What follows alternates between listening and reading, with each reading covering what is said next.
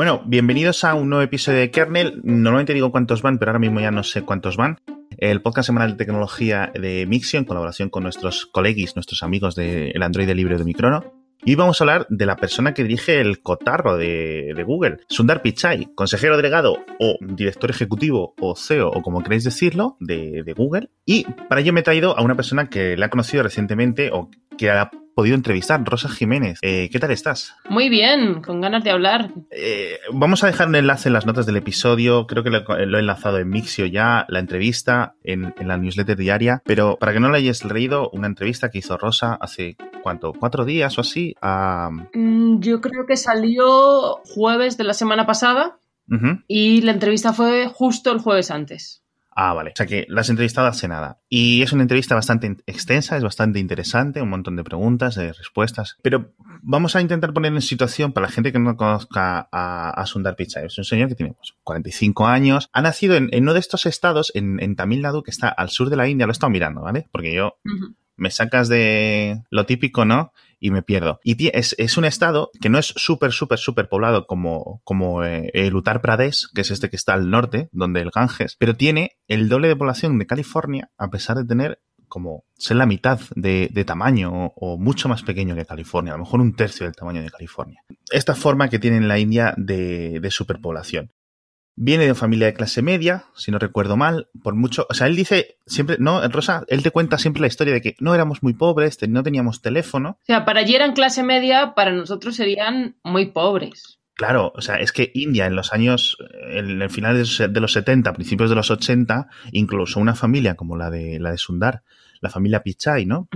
Con dos padres con estudios universitarios, eh, además estudios técnicos universitarios, pues tenían para lo que tenían, ¿no? Una habitación, o sea, una, una casa pequeña con sin camas, ¿no? Sin teléfono, sin coche ni nada. La explosión de un país en vías de desarrollo con gente como él. O sea, lo que muchas veces hemos comentado es que parece que China es la gran amenaza o que va a ser, pero el talento en Silicon Valley se está nutriendo muchísimo de India y sobre todo internamente también tiene muchísimo impacto. O sea, la capacidad de programación y quiero ver que tienen cierta sensibilidad o quizá un punto de vista más occidental o más conciliador de India, de aquí a 10, 15 años los puede hacer un país todavía más potente de lo que ahora es. Sí, y se nota, y desde hace tiempo en, en, Europa, se nota mucho en Estados Unidos, la influencia de la, de la inmigración súper cualificada de la India, procedente de la India, procedente a lo mejor de los países del entorno de la India, Pakistán, Bangladesh, etcétera, de, que llegan y se convierten en, o fundan sus propias compañías y se hacen compañías multimillonarias, como el que fundó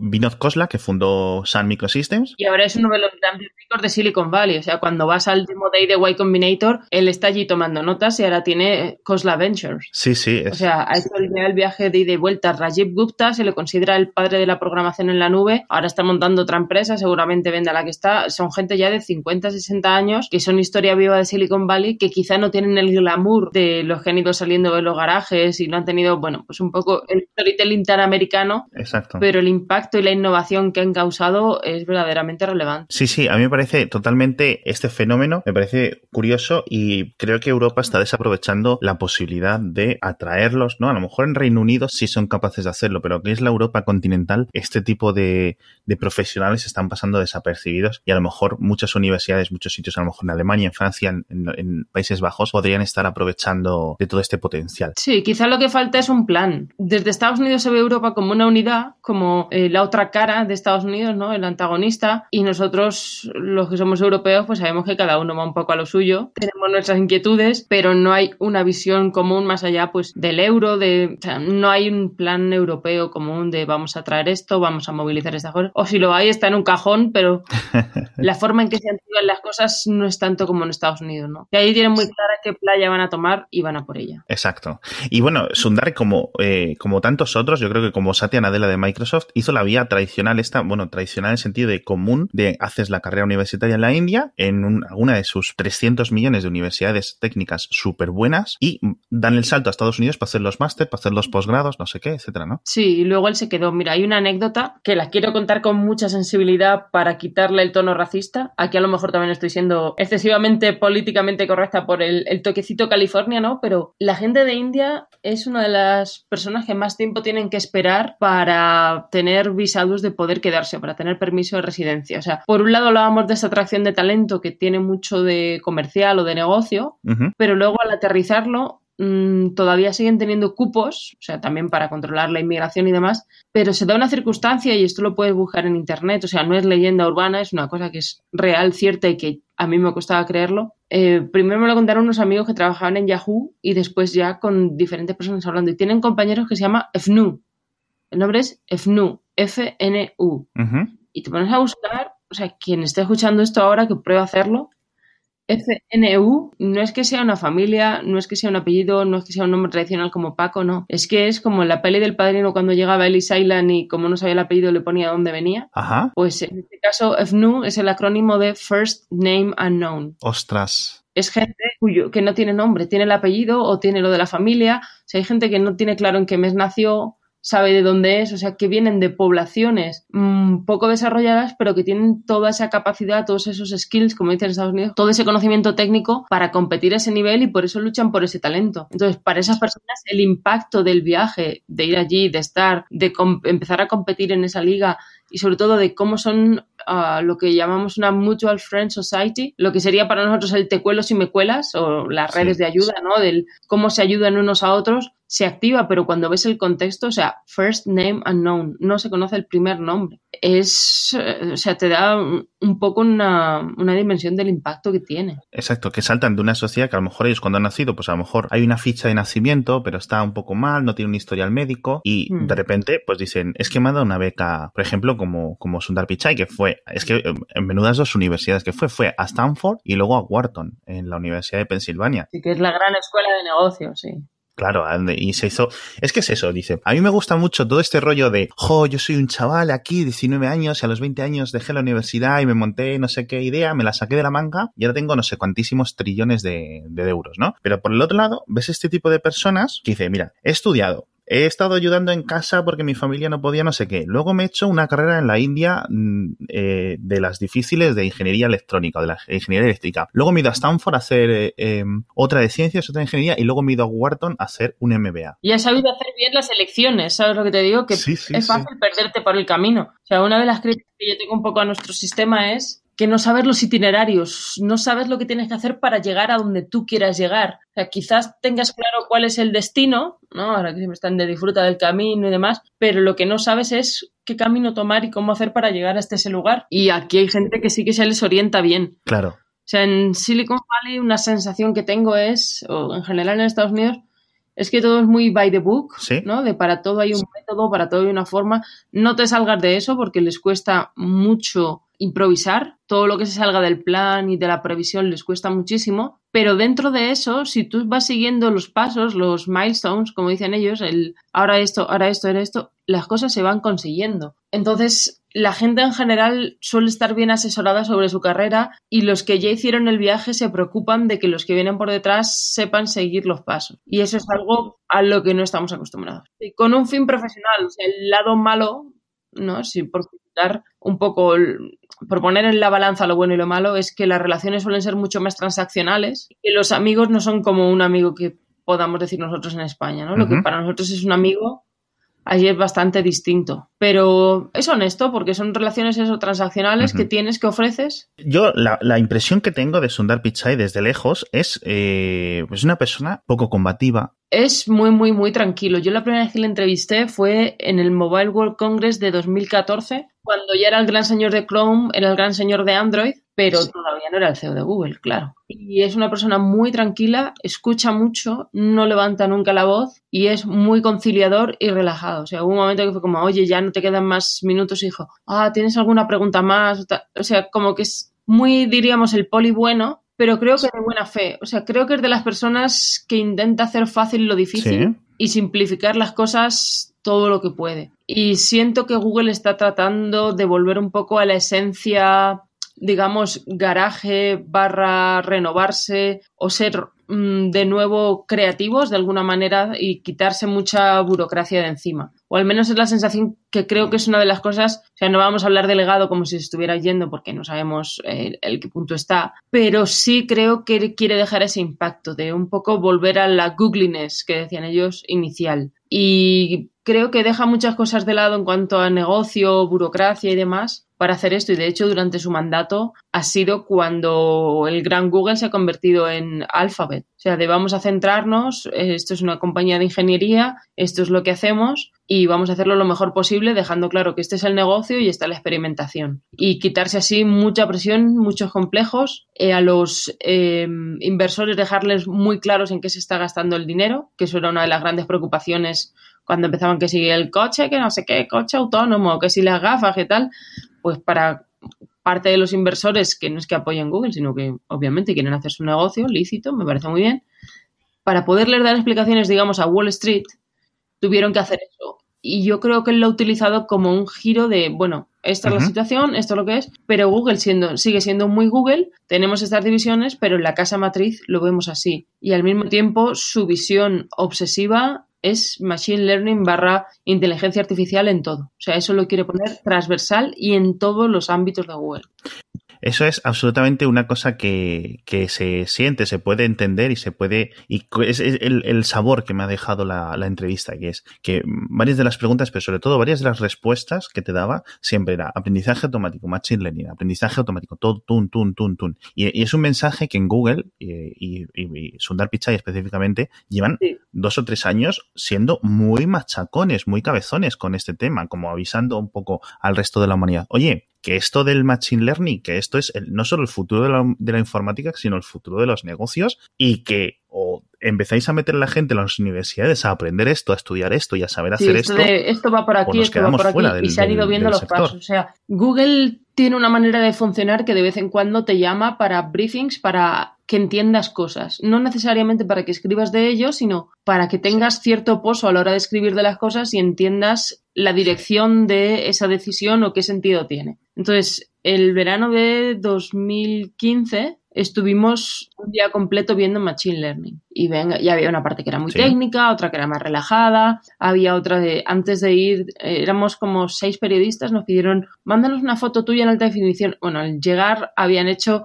esto que hacen como un un arte que llaman ellos que parece como un retrato de Van Gogh basado en otras fotos y otros patrones, para que vieras de una manera muy barrio sésamo cómo va aprendiendo para hacerte eso. Entonces, tienen maneras de aterrizarlo. Luego liberaron TensorFlow, que es una decisión muy importante y es su gran apuesta. Y después han hecho un TensorFlow, digamos, un poco más low level, pensado para el móvil y accesible a todos. Cuando hacen todo esto de competir con Go y a ver quién gana con los jugadores reales en Go, no es porque a ellos les obsesiona el Go en absoluto, es porque es la manera de aterrizarlo y de hacerlo algo accesible y popular a todos. Entonces, ese tipo de, de movimientos lo que quieren es uno, que se pierda el miedo y dos, que la gente lo empiece a utilizar con mucha normalidad, sobre todo también los ingenieros que empiecen a verlo. Y su última visión es meterlo en el móvil, o sea, que la gente que desarrolla lo incluya en sus apps y luego mucha obsesión con todas las, las interfaces de voz. Exacto. Porque sí es cierto que aquí, bueno, Google se define a sí mismos ahora, desde, desde que llegó Sundar, como una compañía iFirst, es decir, que lo primero que son ellos y lo más importante para ellos es la inteligencia artificial. No inteligencia artificial en sentido Terminator o una inteligencia artificial general en plan Skynet, ¿no? Pero sí en plan, eso, aprendizaje automático. Tenemos este, este problema, vamos a intentar solucionarlo con eso es muy importante y una de las preguntas que a mí me impactó fue cuando le pregunté por Machine Learning, oye, ¿cuál es tu postura con respecto a Elon Musk? Y fue como, que le concedió parte de razón, no tomó una postura radical, Eso, como suele funcionar Sundar, pero entre la guerrita esta que tienen Zuckerberg y Elon Musk, sí que tiene una posición conciliadora y sobre todo de, bueno, vamos a descubrir, vamos a ser responsables, no vamos a dejar nunca de lado el que somos humanos. Y sí que noto mm, cierta vuelta al humanismo, pero no sé si es un poco pose o si realmente hay algo debajo. Ahí no sé discernir todavía de vamos a ser buenos. Una, esto como un poco insight para clientes de tu podcast. La primera pregunta fue ah, que no ha aparecido en la entrevista, bueno, pues lo típico, hay que editar, hay que hacerlo interesante. A veces en un medio generalista, pues el, especialista como que se flipa un poco y quiere poner ahí todo y todo esto ¿no? Bueno, pues son concesiones que hay que hacer mutuamente. Pero la primera pregunta fue como, don't be evil. ¿Esto sigue siendo uh, vigente o esto, qué pasa con esto? Y fue, dijo, uno, Sí. eh, eso nunca ha sido el moto, el lema oficial de Google, ni mucho menos. Era como una explicación y ahí fue como, uy, uy, uy, esto de que nunca ha sido el lema suena mal. Y después, Sí. a continuación dijo, lo que quiero decir es que me parece que es poner la barra muy baja y que es Ah. exigirnos muy poco. Como, como a los soldados el valor de qué menos, ¿no?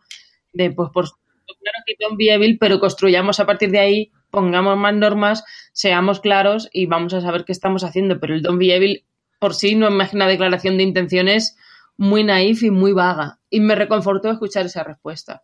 Y la otra tiene que ver, que es mucho más frivolona, pero yo creo que tiene sentido porque te da una idea un poco más del personaje y creo que la suerte de poder hablar contigo en este podcast también puede servir para profundizar un poco en, en Sundar, en cómo es. Él es muy futbolero y entonces lo que decía es que él desde pequeño pues ha seguido las ligas de otros países, de otros deportes y el fútbol nuestro le gusta mucho y es del Barça.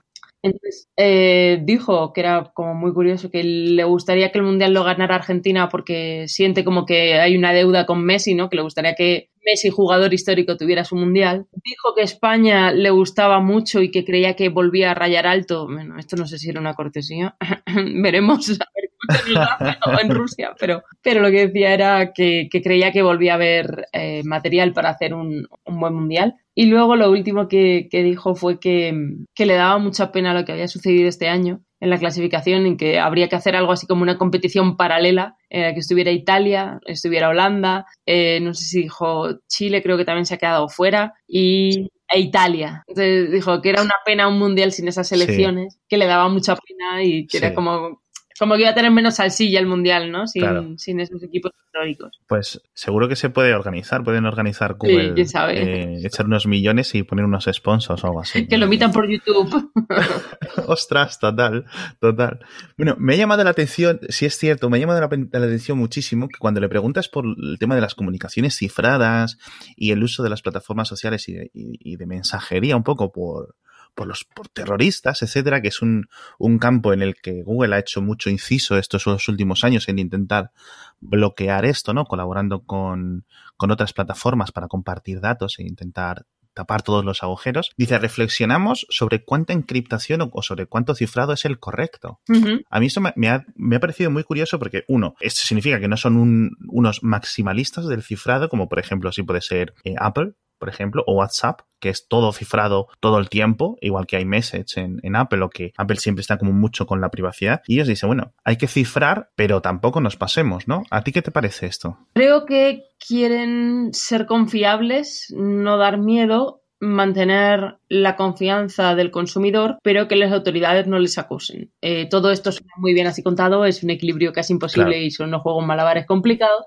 pero también percibo que él es consciente de la responsabilidad que tiene y no quiere tener un caso como el iPhone de San Bernardino, que fue un caso ¿no? del tirador de San Bernardino, en el que al final el FBI tiraba por un lado, Apple tenía que defender a sus consumidores, los detalles, y de repente aparecía una solución mágica tipo Doraemon. ¡Uh! Una empresa de Israel sabe hacer esto. Ah, sí, compra, compra, compra. eh, entonces, eh, lo que quieren es que el consumidor sepa que su información está a buen resguardo, pero también que las autoridades no los vean como una amenaza. Pues eh, es una de las grandes críticas a Telegram, por ejemplo, ¿no? O con WhatsApp es todo lo contrario, ya empieza a ponerse en duda. Entonces es de esos puntos de fricción que es un poco difícil de, contentar a todos. Y es una pregunta en la que podría haber sido más radical y creo que quiso bajar el tono para no pasar, no perder a nadie. Sí, yo creo que aquí es donde entra el, tono conciliador, el tono de compromiso que, que decías que, que emana el, el propio Pichai. También hablabas, eh, hablabais, comentabais eh, que le decía, me gustaría hacer como un sistema de comunicación en tiempo real, como para traducir idiomas en plan, pues eso, un invento mágico, que por cierto, o sin embargo, parece que Google está muy cerca de conseguir, no solo con, con elementos estos como los Pixel Buds en, en, el Google Pixel 2, etcétera, sino que la traducción de Google con todos estos eh, nuevos métodos, nuevos estilos eh, de Machine Learning, nunca mejor dicho, ahora que siempre va uh -huh. al, al ejemplo, están como, yo no, no, creo que están a más de dos años de conseguir un típico, un altavocito o unos auriculares que te lo pones y vas a China y la gente te habla y te lo va traduciendo. O sea, yo no creo que estén muy lejos de eso. Yo creo que queda mucho. Ahí sí que soy, me siento un poco decepcionada. Creo que es una promesa a la que todavía le falta mucho, que hay un poco de oversell, como de sobrevender, de poner las expectativas muy altas, pero que luego a la hora de la verdad, a la hora de usarlo, tengo pendiente hacer una review de los Pixel Buds. Y lo que vimos en la presentación como que todavía no se corresponde. es más una intención que el aterrizarlo. Y ahí al final va a ser una cuestión de usarlo mucho, usarlo mucho, usarlo mucho para que tengan más patrones, mejores algoritmos. Y sobre todo ahí es donde también se ve mucho la capacidad del ser humano, o sea, los dobles sentidos, la semántica, el, el contexto, el ser capaz de la, de la, primera a la segunda pregunta. O sea, normalmente em, cuando le dices, Siri, ¿qué tiempo va a hacer? O, bueno, Siri, o te digo, ok, Google, o, Alexa, la que quieras. Cuando le preguntas eso, te lo dice, pero necesito un paraguas. Es como, ¿eh? O sea, ahí la segunda ya se pierde, aunque sea muy lógica. Entonces, mientras no sea verdaderamente conversacional, o sea, le llaman interfaz conversacional, pero es sería más correcto decir una interfaz pregunta-respuesta mientras no sea natural y pueda entender las elipsis que hacemos nosotros de manera natural al hablar, dando por sobreentendido algo, no tener que volver a reconstruir la frase. O sea, lo que ya se va consiguiendo con los ordenadores, ¿no? El paso de, la interfaz de programación a la interfaz gráfica es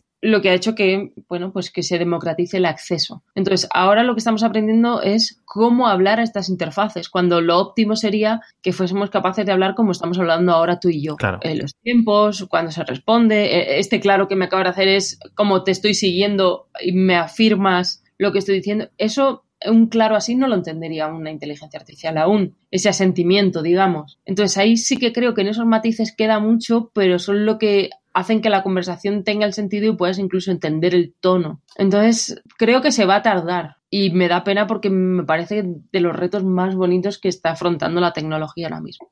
Sí, tal cual. Que por cierto, creo que no siguen sin decir ni fecha ni intentar dar un estimado de cuándo va a llegar Google Home a España o a México?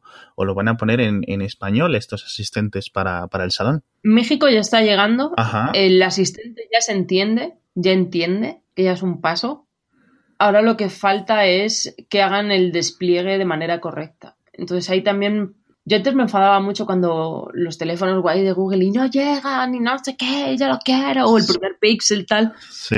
Pero bueno, ahí llega luego esta bonita cosa que son las garantías, las autoridades, el que sea compatible con tu red. Entonces, como es la parte rollo de vender un producto, ¿no? De tres años de garantía o dos años de garantía y que además tal, que no, no, qué rollo. Son cosas que son por el bien del consumidor, para que todo esté seguro y vaya por los cauces y demás, pero que a la velocidad a la que van las cosas ralentiza la, innovación de antes dos años era una esfera, ahora cada seis meses hay una nueva jornada de móviles, incluso de gadgets, ¿no? Y eso es lo complicado, decidir por cuál apuestas, cuál te compras y demás. A mí Google Home me gusta mucho, pero al final la parte es por qué jaula te decides, ¿no? De si estás bien en la cárcel Amazon, si estás bien en la cárcel Apple o si estás bien en la cárcel Google, ¿no? De ahora llega Google, saca los vídeos de los quita de Amazon Alexa y por ejemplo, yo tengo el Echo Show y decía Alexa, how do you cook a Spanish tortilla? ¿no? De cómo se hace la tortilla de patata. Entonces, te buscaba el vídeo YouTube y te iba paso a paso.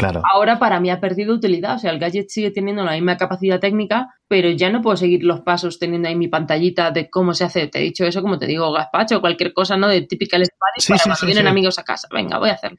Pues para mí ha perdido utilidad. Y son cosas simples. Eh, ¿Qué puede hacer Amazon en cambio? Pues ese aparato tiene una cámara. En el futuro a lo mejor me puede decir que puedo cocinar con lo que tengo en casa. O, ¿sabes? Sugerirme recetas. O corregirme de, oye, que se te está quemando, que lo veo. O un detector, yo qué sé, de olor, de... ¿Sabes? El futuro abre muchísimas posibilidades con también muchísimos sensores pero aún falta un poquito. Y, falta que en esta guerra se sepa cuál es el ganador, ¿no? El winner take it all, el que se lleva todo para que decidas si te compras el Google Home, que al final es el responder a tu pregunta, o si te esperas, o si va a surgir un nuevo competidor con el que no contamos, ¿no? De hace 10 años no nos tomábamos a Facebook en serio, hoy es un gigante, yo creo que en ese terreno también va a entrar. Esa no se la va a perder. Ah, Yo creo que es cuestión de tiempo que Facebook ah, eh, tenga su propio asistente para el hogar. Se supone que están trabajando en uno, siempre hay como rumores, pero hmm. no se sabe.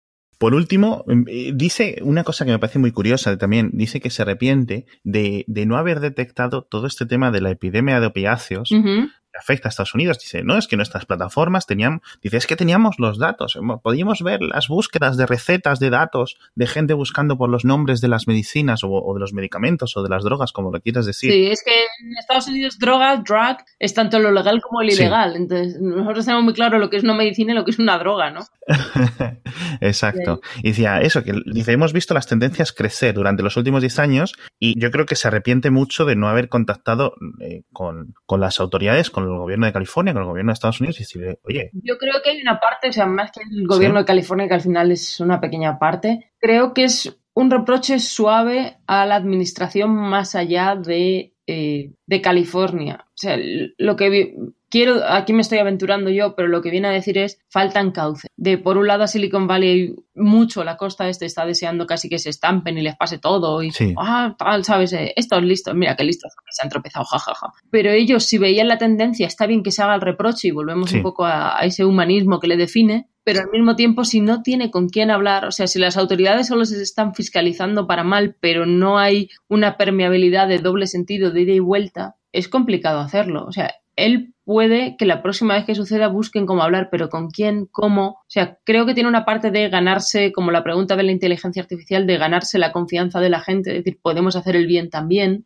Claro. Y una parte de los gobiernos no están utilizando herramientas que nosotros tenemos y que yendo de la mano nos podrían ayudar y quien dice los gobiernos dice las autoridades sanitarias. O sea, no lo digo en plan de poner más gobierno, sino tener una visión un poco más amplia de la nueva gobernanza del mundo y de cómo puede impactar. Exacto. También podemos llegar a un mundo libertario en el de, oye, yo me quiero morir, déjame drogarme. ¿Sabes? Hasta, parte ese paternalismo tiene sentido, en qué momento decides apagarte, pero sí es verdad que ellos con las tendencias de búsqueda... Claro, pero sí alertarles a lo mejor de eso, oye, mira, que en 2011 ha habido el triple de búsquedas de fentanil o de no sé qué medicamento que en 2010. O sea, ojo, porque si no estáis metiendo recursos en, en, los hospitales y en prevención y tal, en el estado tal, tal, tal y tal, que es donde estamos viendo que crecen las búsquedas, eh, os vais a encontrar con un montón de muertos y efectivamente es lo que ha pasado en Estados Unidos y yo no sé si no acabará ocurriendo en, en, en España, todo esto en España, en Europa, porque parece que está... Yo por lo que estoy leyendo parece que sí que está volviendo la heroína, cosa que me preocupa mucho. Sí, sí, a ver si no, si no sigue mucho más o al menos Google nos, nos lo detecta y le dice a, Sí, o sea, digamos que puede que vuelva aquella ola de cuando nosotros éramos pequeños, de gente en los portales pinchándose y demás, pero que haya ahora otras herramientas para poder medirlo, e incluso atajarlo. ¿no? Has hecho otra entrevista también a Phil Schiller, de otro de los vicepresidentes senior de Apple, que también súper interesante. Esa también nos la voy a enlazar. Ya no nos queda más tiempo para comentarlo hoy en el, en el episodio, pero recomiendo leeros las dos porque yo creo que son bastante largas, bastante extensas y, muy, muy, muy interesantes, sobre todo con un montón de, joyitas y de perlitas que estos directivos no suelen, no suelen contar. Muchas gracias, Rosa, por estar con nosotros. A ti, Ale. Un placer. ¿Y dónde te puede seguir la gente? Eh, ¿Te pueden leer en elpaís.com? Ajá, en, sobre todo en elpaís.com, sí. En Retina también hacemos unas aportaciones un poco mundillo startup, emprendedores y demás. Y nada, mi Twitter es arroba petecin, que era mi apodo infantil. Rosa JC estaba cogido, así que... Pero no me importa, la gente que me tiene cariño me llama así, así que bueno, pues bien está. Genial. Bueno, pues de nuevo, muchísimas gracias por, por estar aquí y nos vemos otro día. Un placer.